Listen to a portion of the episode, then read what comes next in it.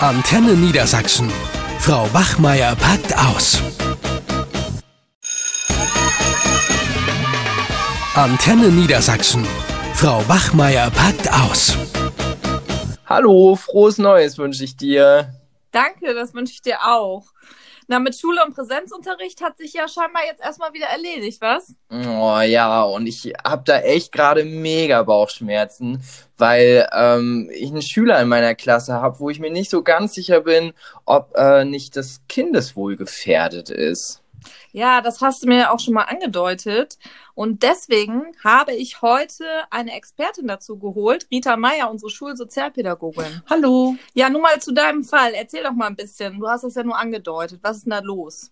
Ja, genau. Das ist ein äh, Schüler, der, äh, sofern jetzt auch Präsenz in Vergangenheit war, der ganz viel gefehlt hat. Ich habe dann natürlich auch relativ zügig Kontakt äh, mit der Mutter aufgenommen. Die ist alleinerziehend, hat wohl auch noch äh, einen jüngeren Sohn zu Hause und ähm, ja, die hat gesagt, nö, sie kann sich das auch nicht erklären, dem geht's halt oft nicht gut. Dann habe ich aber nicht locker gelassen und sie halt mal zum persönlichen Gespräch eingeladen, zum Elternsprechtag. Da kam sie dann zum Glück auch. Und äh, ja, dann hatte ich den Eindruck, wir konnten so ein bisschen tiefer ins Gespräch gehen und dann hat sie mir gegenüber verraten, dass sie mit der häuslichen Situation absolut überfordert ist, gerade mit ihrem jüngeren Sohn. Und ähm, weil der macht wohl ganz viel Ärger und immer wenn das der Fall ist, behält sie praktisch den älteren Sohn, also mein Schüler, der in meine Klasse geht, äh, behält sie dann einfach ganz stumpf äh, zu Hause. Der kümmert sich dann darum, dass ja eingekauft wird, ja, dass mit dem Hund rausgegangen wird, solche Sachen halt. Und ähm, ja, da war ich so ein bisschen ratlos. Ich habe ihr natürlich gesagt, dass sie das so nicht machen kann. Das hat sie auch so weit eingesehen, aber die Woche darauf fehlte er halt wieder komplett. Ne? Mhm. Und da habe ich mich gefragt, was, was kann ich da jetzt machen? Ja, also ähm, das, was du schon mal richtig gemacht hast, ist, dass du dich natürlich ähm, da äh, der Situation gewidmet hast und dass du die Leute eingeladen hast und besonders auch die Mutter eingeladen hast. Hast du denn auch noch äh, guten Draht zu dem Schüler? Also wie geht der denn da mit der Situation um? Ja, so, ich würde sagen, sogar einen sehr guten Draht. Also er, er erzählt auch viel, er erzählt auch viel, wie es ihm damit geht, nämlich nicht gut. Ne? Er, er sieht es auch, dass es schädlich ist. Ähm, aber er selbst scheint hilflos zu sein. Also er kann sich seiner Mutter dann zu Hause auch nicht entziehen. Na, wenn sie sagt, hier bleib doch mal zu Hause, ne, du weißt doch, Mama geht's nicht gut, dann macht er es halt auch. Also er hat nicht dann diese Kraft, sich durchzusetzen, zu sagen, Mama, ich muss jetzt zur Schule, damit ich das Schuljahr schaffe. Ja, genau. Also der übernimmt Verantwortung. Ne? Mhm. Das ist ja häufig so bei diesen Stellvertreter-Münchhausen-Syndrom-Kindern, ähm, wenn dann in der Familie große Probleme herrschen, vorherrschen oder wenn eine äh, Erziehungsberechtigte halt total überfordert ist, so wie du das ja eben auch geschildert hast, dann ähm, übernehmen meistens die Erstgeborenen diese Verantwortung für dieses Familiensystem so. Ne? Mhm. Und ähm, ja, klar weiß der nicht, welche Hilfen der irgendwie in Anspruch nehmen kann. Deshalb ist total gut, dass du mich ansprichst. Ähm, denn ähm, was hältst du davon, wenn er einfach mal zu mir auch in die Beratung kommt? Oder ja. ihr vielleicht zusammen in die Beratung kommt, zu mir in die Schule? Ja, ich hätte so, so, so ein bisschen Angst, dass, dass er dann das Gefühl hat, äh, dass ich ihn vielleicht verrate oder so. Weißt mhm. du, wie mhm. ich das meine? Also ja, wie, wie, wie leite ich das denn ein, dass wir zu dir in die Beratung kommen? Also ich würde ihn auf jeden Fall begleiten wollen. Ja, ich würde also ich würde vorschlagen, dass du, du kennst den Schüler ja am besten, aber dass du auch erstmal dem Schüler gegenüber signalisierst, dass du dir echt Sorgen um den machst, so dass mhm. du dem helfen willst und dass ähm, es eben halt mich als Institution hier in Schule gibt, wo man auch ähm, ja, Modelle erfahren kann, wie man quasi Hilfe bekommen kann, über eben halt auch andere Stellen oder über Gespräche bei mir oder ähm, über das Stärken der, der Mutter. Also das ist ja so sehr, sehr individuell unterschiedlich, wie man damit umgehen kann. Also erstmal musst du ihm deutlich machen, dass dieses Gespräch nicht irgendwie ein Gespräch mit erhobenem Zeigefinger ist, sondern äh, es hier um wirklich äh, so eine Situation geht, um Hilfe zu installieren oder Hilfe mhm überhaupt erstmal deutlich zu machen. So. Mhm. Da okay, geht es um keine gut. Verbindlichkeit. Erstmal ja, nur oh, oh. das Gespräch. Okay. Ja, das ist, glaube ich, schon mal ein wichtiger Aspekt. Ich hätte nämlich auch große Angst, dass er sich dann gleich so stigmatisiert fühlt, ne? Oder in so eine Schublade gesteckt. Dem ist es ja auch sehr wichtig, was die anderen von ihm denken. Und äh, deswegen ist es nochmal wichtig, glaube ich, auch für ihn, dass er dann erfährt, nur weil wir zu dir ins Gespräch gehen, dass er dann damit noch nichts unterschrieben hat. Oder dass ja, genau. deswegen gleich alle äh, jetzt darüber informiert werden. Ne? Diese Vertraulichkeit ist ihm, glaube ich, sehr wichtig. Genau, ich bin ja auch Geheimnisträgerin. Das heißt also erstmal, wenn ich jetzt nicht irgendeinen akuten Fall erfahre, bei dem natürlich gehandelt werden muss, bin ich ja auch Geheimnisträger, sodass ich das dann auch erstmal alles bei mir behalte. Und ich würde nie irgendwas rausgeben als Sozialpädagogin, wenn ich mir nicht das Okay von allen Beteiligten geholt hätte. Es sei Mhm. denn, es liegt jetzt hier wirklich äh, eine Kindeswohlgefährdung vor oder äh, wenn Gefahr im Verzug ist, dann muss ich natürlich handeln, ähm, weil das sonst äh, auch mich quasi, ich bin dann Mitwissende, also dann muss ich auch handeln. Ja, kannst du das mal sagen, was jetzt genau mit Kindeswohlgefährdung ge gemeint ist? Wann, wann liegt denn so eine vor? Also wann musst du denn praktisch äh, tätig werden? Also eine, eine Kindeswohlgefährdung liegt dann vor, wenn also wirklich erheblich ähm, die Schädigung des körperlichen, körperlichen, geistigen und äh, seelischen Wohls des Kindes äh, entweder unmittelbar bevorsteht oder mittlerweile eingetreten ist. Also zum Beispiel ähm, die Frage, die ich dich jetzt auch stellen würde, hat der irgendwie ähm, ja blaue Flecken, die man so Mhm. sieht, oder ist der zum Beispiel schläft der im Unterricht ein zum Ja, Beispiel oder ja. Ne? Also dann spricht man, geht man schon so in die Richtung, dann wird es schon auch zu so einer Kindeswohlgefährdung. Ne? Mm, Ja, okay, ich verstehe. Also gerade dieses Schläfrige, ne, hatte ich ja auch schon beschrieben. Also das äh, nehme ich jetzt so, wenn ich dich höre, schon wahr, dass das dann doch schon äh, akut werden könnte in, in nächster Zeit, ne? Oder wenn es nicht, wenn es das nicht sogar schon ist. Ja, ja, das Ja. werde ich auf jeden Fall machen. Also, ne, ich werde mit dem Schüler nochmal sprechen und du kannst fest damit rechnen, dass wir nächste Woche bei dir auf der Matte stehen werden. Ja, hast du eben gerade ja auch gesagt. Also wenn du schon so ein Bauchgrummeln hast, so Ja. bei diesem, der ist schläfrig, dann ist es ja auch so, dass auch du handeln musst. Mhm. Ne? Also dann geht es nicht mehr darum, mache ich da jetzt irgendwas kaputt, sondern es geht hier um das Wohl des Kindes und dann musst du auch als Schutzbefohlener musst du handeln. Ja, Mhm. ja. Das finde ich auch nochmal einen ganz wichtigen Punkt, den du gerade erwähnt hast, Rita, weil wenn ich mich mit anderen Kollegen und Kolleginnen unterhalte und es gibt manchmal solche Verdachtsmomente, bei denen wir uns äh, als Lehrer auch nicht sicher sind, ne, liegt da jetzt eine Kindeswohlgefährdung vor oder nicht, dass viele immer sagen, ja, aber ich muss da ja auch ganz vorsichtig sein, ich muss erstmal dokumentieren, ich will ja auch nicht irgendjemand an den Pranger stellen, also dass da auch so eine ganz große Angst ist, glaube ich, auf der einen Seite, dass man nachher irgendwie was tut, damit, äh, was vielleicht dann gar nicht richtig ist. Man will das erstmal ewig lange beweisen und handelt dann nicht so schnell. Ne, und hat dann, wie gesagt, auch Angst, dass man vielleicht irgendwas ausplaudert, was man nicht ausplaudern darf. Und wie ich dich jetzt so richtig verstanden habe, ist es eben unser Auftrag, dann, auch wenn wir die Vermutung haben, auch recht schnell zu handeln, oder? Ja, genau. Und total richtig, dass du jetzt auch ähm, unseren, unseren Herrn Möllerchen hier äh, mir vorgestellt hast und der das jetzt auch mal loswerden kann. Mhm. Weil es geht ja schon auch so, ne, dass das, was du eben angesprochen hast, man geht immer mit so einem unwohlen Gefühl durch die Schule und man denkt sich so, hm, was muss ich machen? Wie muss ich handeln? Was tut Mhm. dem Kind gut? Was tut dem Kind nicht gut? Ähm, und nicht immer nur, ja, okay, morgen mache ich das und ich nehme mir das morgen vor, sondern wirklich, wir sind echt aufgefordert, dann zu handeln. Mhm. Ja, und jetzt denke jetzt gerade auch in Corona-Zeiten ist es besonders wichtig. Ich habe jetzt einen jungen Leon bei mir in der achten Klasse. Da bin ich mir auch nicht so ganz sicher, aber der macht seine Aufgaben nie regelmäßig. Und dann hatte ich eben ihn ein paar Mal versucht anzuschreiben in unserer WhatsApp-Gruppe, hat er nicht reagiert. Und dann habe ich zu Hause angerufen und dann ist er ans Telefon und ich wollte mit seinen Eltern sprechen, wie das nun ist, ob er sich überhaupt die Aufgaben runterlädt und so. Und dann sagt er, nein, bitte nicht mit meinem Vater sprechen, der schlägt mich tot. Und da war ich total schockiert, weil ich jetzt auch nicht weiß, ist da was dran oder sagt er das einfach nur so? Wie kann ich denn darauf reagieren? Wie kann ich damit umgehen? Vor allen Dingen, weil ich den ja momentan auch gar nicht richtig zu Gesicht bekomme. Mhm. Also das ist natürlich echt schon ein ziemlich akuter äh, Appell an dich, quasi zu handeln. Äh, Mhm. was in so einer Situation immer gut ist, die Kinder sind ja meistens auch vernetzt mit ihren Mitschülern, dass Ja. du auf jeden Fall dann, auf jeden Fall zu einem Mitschüler, zu dem oder einem Schüler, den du auch, äh, zu dem du ein gutes Verhältnis hast und wo du dir vorstellen könntest, Mensch, der hat vielleicht Kontakt zu dem, Mhm. dass du den bestärkst, wirklich nochmal Kontakt zu dem aufzunehmen, auch über Videocall, damit er auch mal sieht, hey, wie sieht der aus und so weiter.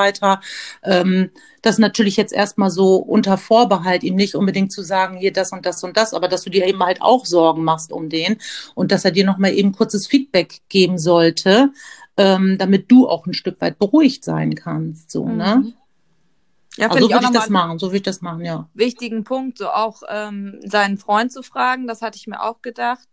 Ähm, wie können denn auch Mitschüler und Mitschülerinnen reagieren, wenn sie irgendwas mitkriegen, dass jetzt jemand ja, sag ich mal, Gewalt zu Hause herrscht oder auch, worüber wir vorhin gesprochen hatten, sozialer Missbrauch oder vielleicht auch eine Form von Vernachlässigung, starker Vernachlässigung, wie können die auch damit umgehen? Mhm. Also wie können wir die bestärken? Genau, also da denke ich, ist es total wichtig. Wir machen ja auch an unserer Schule hier Sozialtraining ne, mhm. oder Klassenrat, dass man solche Stunden auch nochmal nutzt, um die äh, Kids auch zu, zu bestärken, äh, wenn es irgendjemandem nicht gut geht, äh, Freunden, Mitschülern äh, oder anderen Anverwandten, dass die ruhig zu äh, Leuten ihres Vertrauens gehen sollen und da um, um Hilfe bitten sollen. So, ne? Und dass es eben halt nicht ein Verpetz Schätzen ist, sondern dass das wirklich Hilfe zur Abhilfe äh, ist und dass es auf jeden Fall wichtig ist, da solche Informationen auch weiterzuleiten, auch wenn es sehr oft sehr schambesetzt ist mhm. und sehr oft mit Ängsten äh, gekoppelt ist, dass man so äh, sich als Verräter fühlt oder mhm. so. Ne? Also da denke ich, sollten wir wirklich die Sozialstunden und den Klassenrat nutzen, um die Kinder diesbezüglich auch zu bestärken, um da auch eine Transparenz deutlich zu machen, was ist das überhaupt? Was ist Kindeswohlgefährdung? Dass man sowas auch mal zum Thema macht mhm. äh, in den Klassen. Gerade so ab Klasse 7, 8, denke ich, kann man das gut. Mhm. Hm. Was ich mich jetzt gerade noch gefragt habe, jetzt wirklich in dieser aktuellen Situation, ähm, wo wir unsere Schülerinnen und Schüler ja wirklich selten bis gar nicht zu Gesicht bekommen, je nachdem, in was für einem Modell wir jetzt gerade unterwegs sind, sei es jetzt Lockdown oder Wechselmodell oder Distanzlernen oder oder oder. Ähm, Habe ich denn irgendwie eine Möglichkeit von der Ferne Kontakt aufzubauen oder zu halten? Also ich denke schon, also ich denke durch die äh, Eltern auch der Mitschüler, wenn man zum Beispiel auch ein gutes Verhältnis zu den Klassenelternvertretern äh, hat, auch mhm. die nochmal mit in die Verantwortung zu nehmen und äh, die zu bestärken, ähm, den Kontakt zu suchen ähm, und eben halt auch über die Mitschüler. Also das A und O, wie gesagt, ist auch hier immer wieder diese beziehungspädagogische Arbeit von uns mhm. allen. Also ich glaube, je mehr Beziehung wir zu unseren Schülern haben, desto mehr wird uns sowas auch übermittelt. Mhm. Auch in der Distanz, glaube ich, so. Mhm. Und ich bin absolut ein Befürworter auch für die Videocalls mit den Schülern, äh, mhm. äh, sich zu verabreden. Und wenn ich dann von anderen das Gefühl habe, hm, da läuft irgendwie was nicht gut, so dann würde ich auch einen Hausbesuch machen. Mhm. Ja, also ich würde auf jeden Fall den Kontakt suchen, ähm, gerade dann, wenn ich ein großes Grummeln im Bauch habe. So. Mhm. Hm. Vielleicht kannst du noch mal genauer sagen, wie ich jetzt vorgehen soll. Also wenn ich jetzt wirklich sicher weiß, dass dort starke Gewalt zu Hause herrscht und vielleicht auch Gefahr im Verzug ist, in Verzug ist, ähm, wie ist jetzt der genaue Ablauf bei Gefährdung? Also ganz wichtig ist erstmal, wenn du das jetzt über Call oder über irgendwie so eine WhatsApp oder ein Telefonat erfahren hast, dann ist es total wichtig, den äh, Kindern, die in so einer Situation sind, wirklich Hilfe zur Selbsthilfe, Notrufnummern an die Hand mhm. zu geben. Also denen auch klar zu machen, auch wenn du kein Guthaben auf deinem Handy hast, wenn du 110 anrufst oder 112 anrufst, das kostet ja nichts, dann kannst du immer einen Notruf absenden. Mhm. So. Also das ist erstmal ganz wichtig. Ansonsten ähm, gebe ich den Kids auch immer die ähm, Telefonnummer von der ähm, von dem Notruftelefon für Kinder. Ähm, das ist natürlich von Stadt zu Stadt, ist die unterschiedlich, aber auch da können die Kids dann anrufen. So. Mhm. Also wenn du jetzt wirklich auch erfahren hast durch die Mitschülerin, die du dann ja kontaktiert hast, wie wir das eben besprochen hatten, dass da wirklich irgendwie ähm, häusliche Gewalt herrscht oder auch er so die Repressalien bekommt und eben halt geschlagen wird, dann ist es ja im Grunde genommen ein Akutfall, den man weiß ja nie, wann es dann wirklich zu dem Akt kommt. Dann mhm. musst du als äh, Lehrerin deine Schulleitung informieren und dann ganz direkt das Jugendamt informieren, dass da mhm. Gefahr in Verzug besteht. Und dann musst okay. du das natürlich dokumentiert, also kurz ein kurzer Bericht reicht dann auch, die Situation ganz kurz zu dokumentieren, dann an der, das Jugendamt zu übermitteln. Ich würde immer telefonieren und parallel eine E-Mail absenden und dann muss, muss das äh, Jugendamt innerhalb von 24 Stunden aktiv werden. Und okay. wenn du, wenn die Gefahr so groß ist, dass man ähm, Angst haben muss, dass die Eltern dem Kind was antun, sowohl auf sexueller Ebene oder aber auch auf Gewaltebene, dann musst du auch die, Inform die Eltern nicht informieren. Also das macht man dann auch zum Schutze des Kindes, weil wenn okay. du dann den, normalerweise muss man die Eltern informieren, also mhm. gerade so bei, bei Vernachlässigung äh, muss man das. Ähm, aber in einem Akutfall bei einer akuten Kindeswohlgefährdung im sexuellen oder im körperlich gewalttätigen Bereich muss man die Eltern oder darf man die Eltern sogar gar nicht informieren, weil sonst so, die Eltern eventuell okay. noch richtig austicken würden, so, ne? Ja. Das wusste ich zum Beispiel gar nicht. Ne? Also ich habe mal was von der Schweigepflichtentbindung gehört in dem Fall, aber ich konnte das jetzt nicht so richtig zuordnen. Das ist ja auch nochmal eine interessante Info. Also ist, wenn, wenn, wenn ich das richtig verstehe, ist praktisch die, die Formel bei Kindeswohlgefährdung, je, je schlimmer sozusagen die Kindeswohlgefährdung ist oder je akuter, desto weniger sollte man die Eltern darüber informieren. Ist das eine Formel, die aufgeht oder sehe ich das jetzt gerade falsch? Nee, ist richtig. Also, ähm, und je jünger das Kind, desto schneller muss gehandelt werden. Mhm. Ja, und da sprichst du nochmal einen ganz interessanten Aspekt an. Ich bin ja ganz viel bei uns in, äh, von Klasse 8 bis Klasse 10 unterwegs, habe ab und zu mal noch äh, so Vertretungsstunden in äh, niedrigeren Jahrgängen, so Klasse 5 oder 6. Und ich habe immer den Eindruck, dass wenn die Schülerinnen und Schüler jünger sind, dass ich die viel schneller durchblickt habe, weil die noch nicht so gut darin sind, bestimmte Sachen zu verschleiern. Und je älter sie werden, desto mehr Strategien haben sie auch entwickelt, ja, bestimmte ähm, Verhältnisse, die zu Hause herrschen, das auch zu, zu verschleiern. Sei es jetzt irgendwie eine Alkoholabhängigkeit von den Eltern oder, oder, oder. Ich habe den Eindruck, dass es teilweise echt schwer ist, an, äh, ja, sagen wir mal, ältere Jugendliche ranzukommen. Was hast du da denn so für, für Erfahrungen gemacht oder welche mhm. Unterschiede gibt es da vielleicht auch? Hm. Ja, klar. Also gerade die älteren Jugendlichen suchen sich natürlich dann auch nochmal auf anderer Ebene so ihren Ausgleich, um mit der Situation von zu Hause klarzukommen. Ähm, gerade bei alkoholkranken Eltern ist es ja ganz stark so, dass die Kids super schambesetzt sind. Also es ist denen ja unheimlich unangenehm, über die häusliche Situation äh, zu sprechen. Gerade dann, wenn die Mutter alkoholkrank ist, ist das besonders schwer ähm, für die Jugendlichen oder auch für alle Kinder, ähm, wie die sich äh, Hilfe holen. Ja, die sind eigentlich ziemlich gut vernetzt, muss ich ganz muss ich eigentlich dazu sagen, dadurch, dass sie ja von früh an auch Verantwortung übernehmen mussten innerhalb ihres mhm. Familienkonstrukts, haben, sind die eigentlich ganz gut vernetzt. Also die sind auch und äh, haben ganz, ganz, also haben ihre Ohren sehr offen und wissen genau, wo sie mit wem irgendwie sich vernetzen können, um Hilfe zu bekommen. So. Mhm. Ähm, Gerade dann, wenn sie in der achten, neunten Klasse sind. Da ist es eher mhm. so bei den Schülern und Schülerinnen, die jünger sind, dass die eher so echt absolut verzweifeln und ähm, entweder vollkommen angepasst sind in ihrem Verhalten und eher ähm, nicht altersentsprechend, sondern erwachsener wirken oder komplett das andere Gegenteil, je nachdem, in welcher Konstellation sie zu Hause leben, ähm, den absoluten Kasper und Clown spielen, weil das ist so eine Art ähm, ja, Überlebensstrategie eines jeden Menschen. Die machen sich nämlich dann über viele Dinge lustig, um dann auch so Spaß und Freude in ihrem Leben zu haben. Ne? Also das mhm. sind so die, die Klassenclowns häufig so. Mhm. Ja. Das ist interessant. Also ähm, wenn ich dich richtig verstehe, ähm, das hast du mir auch schon mal so erzählt, dass auch so einfach auffälliges Verhalten, also Schülerinnen und Schüler, die auch stören, ähm, dass das auch ein Indiz für Kindeswohlgefährdung sein kann. Ja, richtig? genau, genau, das heißt genau. Also gerade dann, wenn man bei uns, bei den Lehrern ist es ja immer so, dass sie sagen, boah, ist der auffällig und boah, der mhm. geht mir so auf die Zwiebel. Aber im Grunde genommen ist es so, dass hinter dieser Auffälligkeit ein Schicksal steckt. Ein mhm. großes, mhm. manchmal größer, als man eigentlich denkt.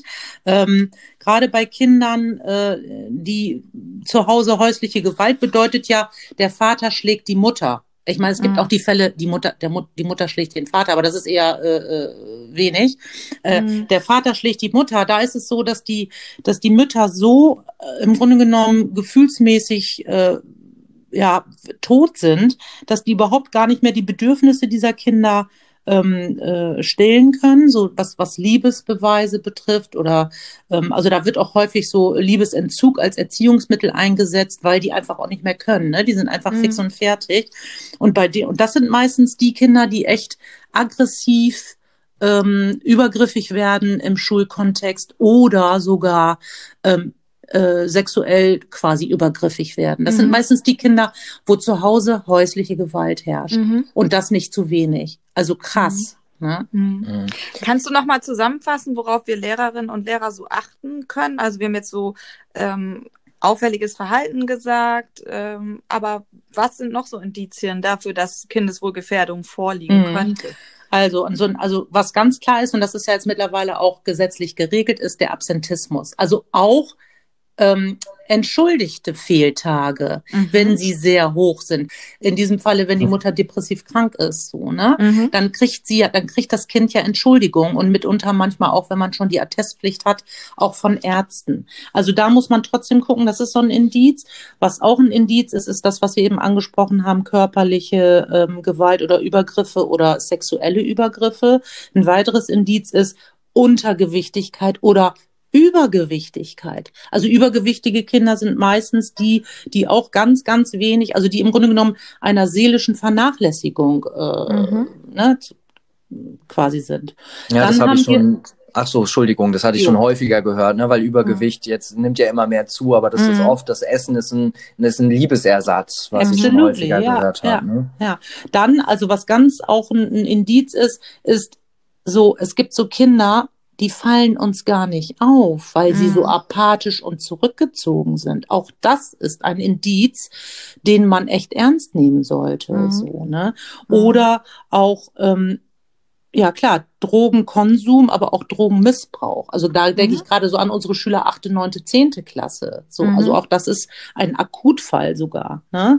Mhm. Ähm, was fällt mir jetzt noch ein? Körperpflege, also so Vernachlässigung, wenn, wenn die immer so dreckige Klamotten anhaben. ja, genau, Haare also die äußere sind. Form, ne? Also bei den Mhm. äußeren Formen, die man wahrnimmt. Entweder Mhm. blaue Flecke, ähm, äh, dreckig äh, oder riechende Klamotten. Aber was auch zum Beispiel ein Indiz ist, dass äh, Kinder aus ähm, sozial schwachen Familien im Winter Sommerklamotten tragen oder Mhm. aufgrund dessen, dass sie keine Klamotten haben, erst im Winter gar nicht äh, zur Schule kommen. Das hatte ich schon ganz Mhm. häufig so. Ne? Oh Gott. Ja. Auch das ist ähm, ja ganz ganz traurig. So. Mhm. Ja, es ist so, so der Klassiker im Winter, ne? Und wenn man die Schüler darauf anspricht, so, hier so, oh, ist dir, ist dir nicht kalt? Oder dann kommen die auch immer an, so, ach nö, geht schon und ne, Mhm. mir, mir ist immer zu warm und man denkt, äh, man, ich denke dann schon immer so, ah, ob das jetzt mal nicht gelogen ist, ne? Aber dann, Mhm. ich finde, äh, so, so, du hast jetzt ja gerade ganz, ganz viele Dinge beschrieben, die Anzeichen sind.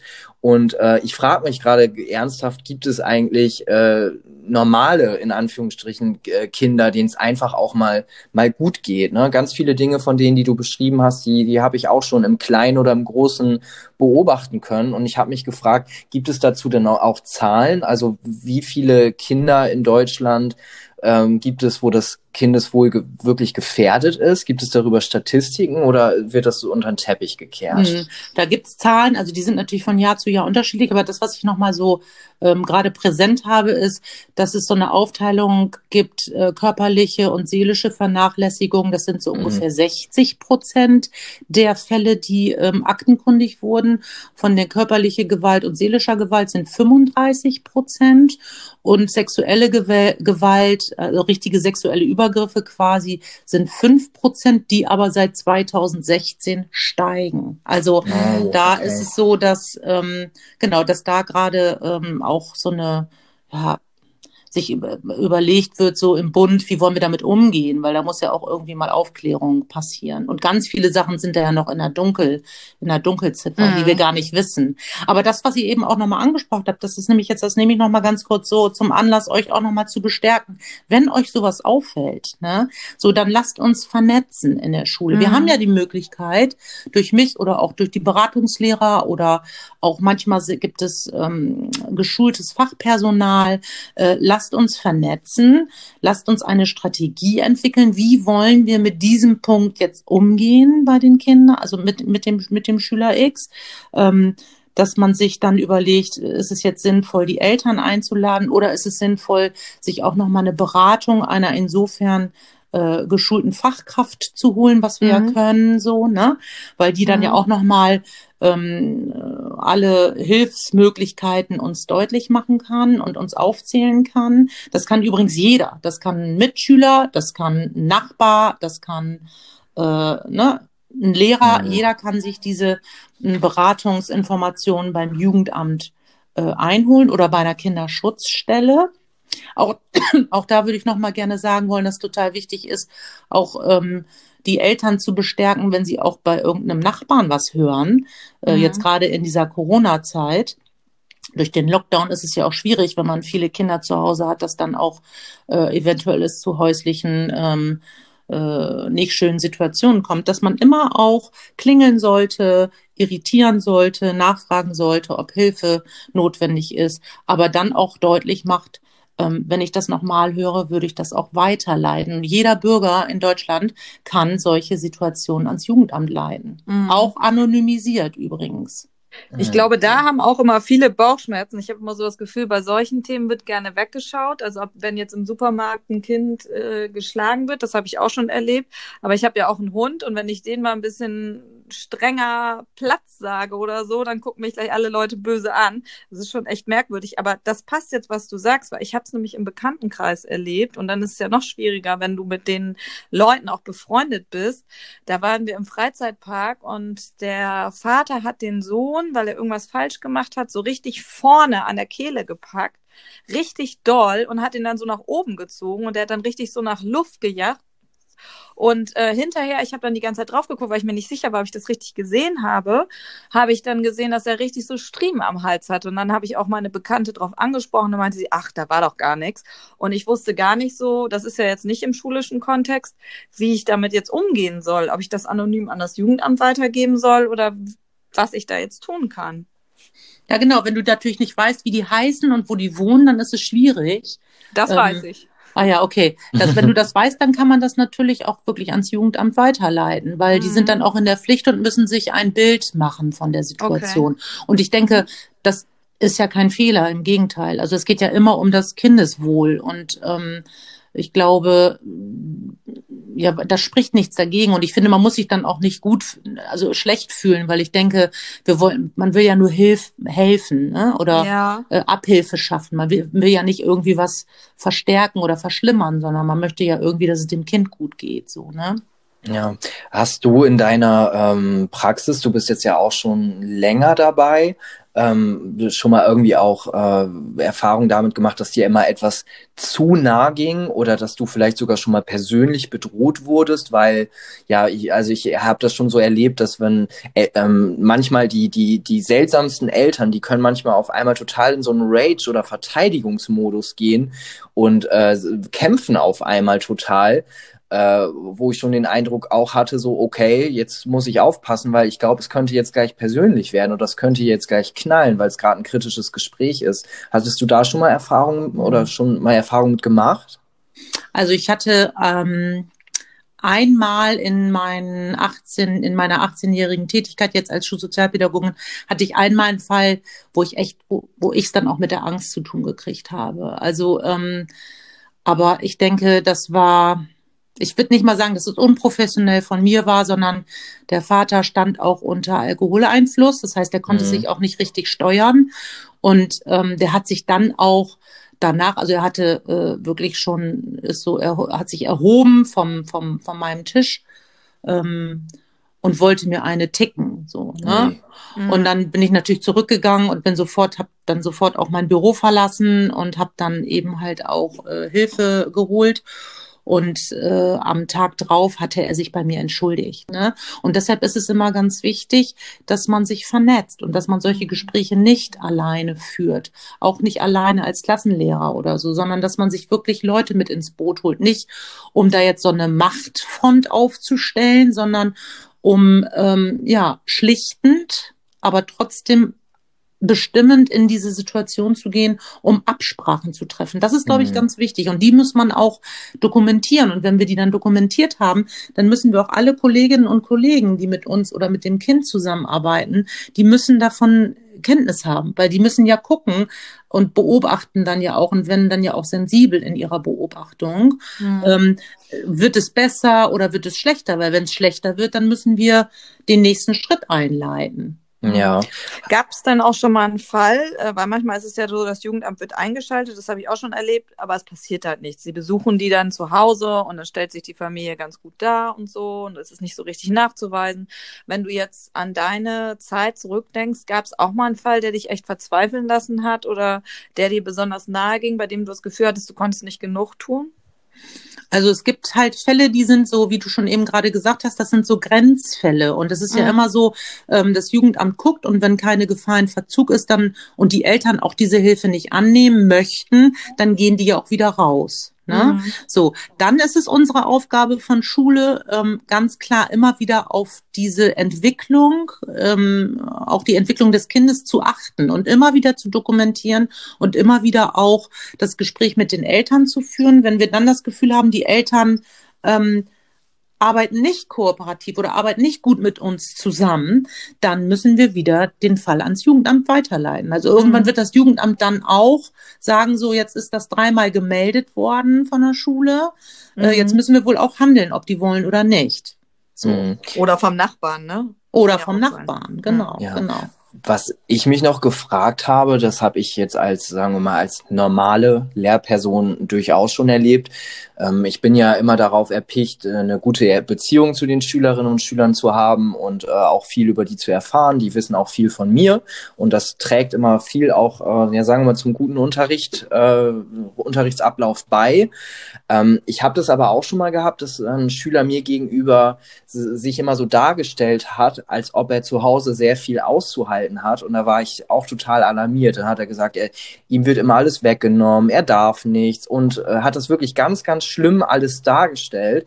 Und da habe ich die, die Eltern kennengelernt und er hatte auch noch Geschwister bei uns an der Schule und da habe ich auch mit denen geredet und dann hat sich das hinterher herausgestellt, dass all das, was der erzählt hat, das war entweder total aus dem Zusammenhang gerissen oder maßlos übertrieben. Also es, es, er hat praktisch nach außen hin äh, es so dargestellt, als ob er akut gefährdet sei, aber es konnte wirklich an keiner Stelle belegt werden. Also so sogar, so dass es so weit ging, dass ich ihm nicht mehr geglaubt habe. Hast du auch schon mal so eine Situation gehabt, dass ein Schüler dich so, ja, sagen wir mal, ausgenutzt hat, dass er Hilfe gesucht hat, obwohl er gar keine Hilfe gebraucht hat? Mhm. Das habe ich eher wenig, weil ähm, das, was du ja eben richtig gesagt hast, ich habe ja nicht die Beziehung zu den Schülern als Schulsozialpädagogin, so wie ihr, ne, die ihr Mhm. täglich mit denen zusammen seid.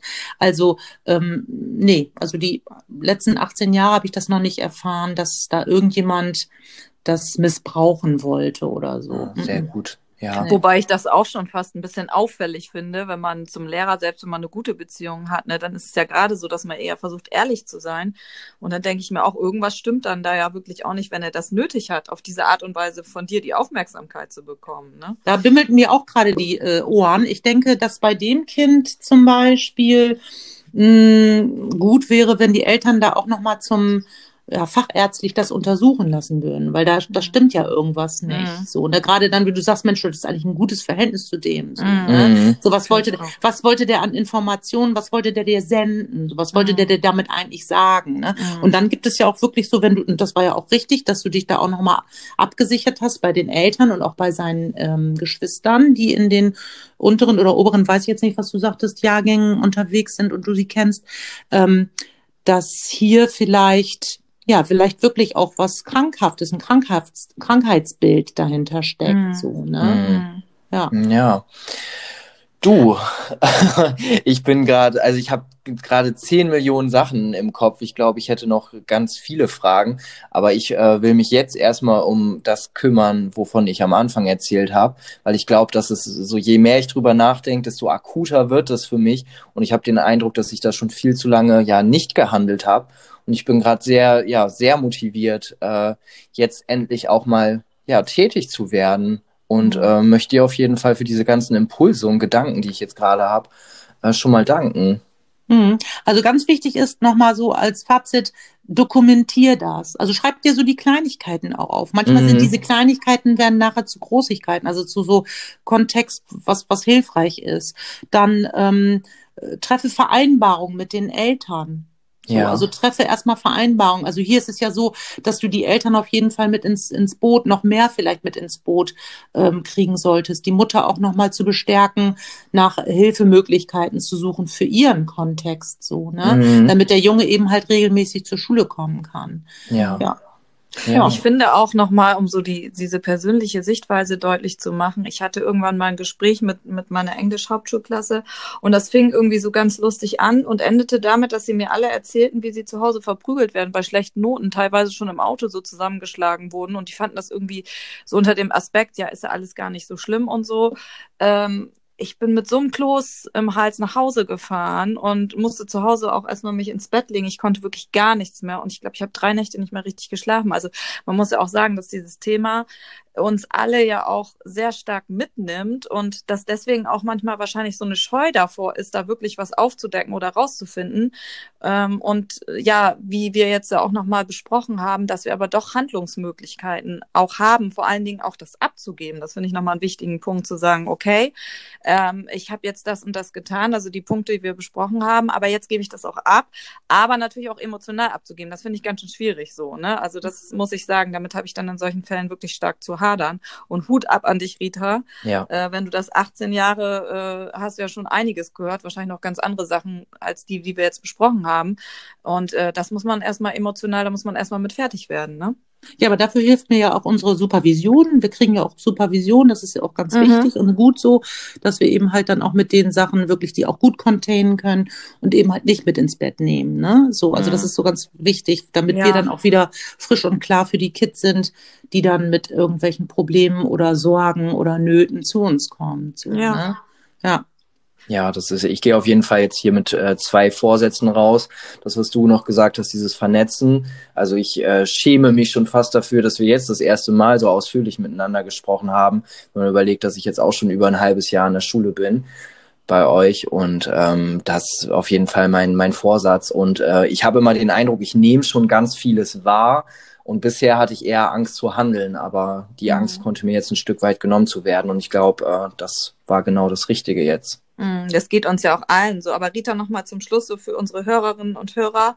Ähm, vielleicht kannst du nochmal so eine Art Checkliste ganz kurz äh, aufstellen oder nennen, wie man jetzt wirklich vorgehen kann. Nochmal zusammenfassend. Das wäre, glaube ich, mhm. ganz gut. Ja, also erstmal so das allererste ist ähm, Mut zum Wahrnehmen, also hinschauen, ähm, mhm. sich Gedanken machen, ins Gespräch kommen, auch erstmal mit anderen Kollegen, so wie äh, du das ja auch gemacht hast, ne? mit ähm, äh, Frau Bachmeier. Ne? Mhm. Und dann auf jeden Fall äh, mich ins Boot holen, also mhm. Schulsozialarbeit ins Boot holen. Ähm, äh, ich glaube, durch so eine kollegiale Fallberatung ist das total gut. Dann wird nämlich einiges nochmal ganz deutlich mhm. und auch deutlich, dass das wichtig ist, zu handeln. Mhm. Wenn es im Akutfall ist, dann ist es immer ganz wichtig, sofort die Sozialarbeit aufzusuchen. Mhm. Also äh, wenn es die nicht gibt, zur Schulpsychologie zu gehen oder die, die Beratungslehrkraft anzusprechen oder auch die Schulleitung anzusprechen. Mhm. So, ne? Ähm, ja, ansonsten denke ich, ähm, sensibel durch den Schulalltag äh, zu gehen, ähm, achtsam und empathisch äh, durch den Schulalltag zu gehen. Und das, was total wichtig ist, äh, da bestärke ich auch nochmal echt alle Schulen, in der ganzen Bundesrepublik echt Klassenrat zu machen. Ich glaube, das mhm. ist so ein mhm. Medium, wo man solche Dinge auch ansprechen kann, äh, auch mal Fallbeispiele äh, benennen kann, mhm. die natürlich jetzt nicht im, im, im, im, Klassenkontext passieren, aber um da eben halt auch so eine Plattform mhm. der Transparenz zu, äh, zu geben. Ja. Ist, Und ansonsten ich, einmischen ist immer besser als weggucken. Ja. ja, das stimmt. Ist, denke ich, in der Lehrerausbildung auch unheimlich wichtig, ne? Die zukünftigen Lehrerinnen und Lehrer auch auf so Fallbeispiele vorzubereiten, dann durch Fortbildung Bildung auch, weil ich merke auch, ich habe ganz viel vergessen. Also super, dass wir es nochmal aufgefrischt haben. Und natürlich gilt das auch für Schülerinnen und Schüler, das hast du vorhin ja schon gesagt, sowie auch für Nachbarn, Eltern, was auch immer. Ne? Genau. Und Petzen ist hier in diesem Sinne positiv. Mhm. Ich glaube, das ist ein gutes Schlusswort. Vielen Dank, Rita. genau, danke. Äh, für die kleine Fortbildung und ich möchte nochmal an alle Hörerinnen und Hörer ähm, denen sagen, wenn euch unser Podcast gefällt, dann würden wir uns sehr über eine positive Bewertung von fünf Sternen freuen. Ciao. Eine Produktion von Antenne Niedersachsen.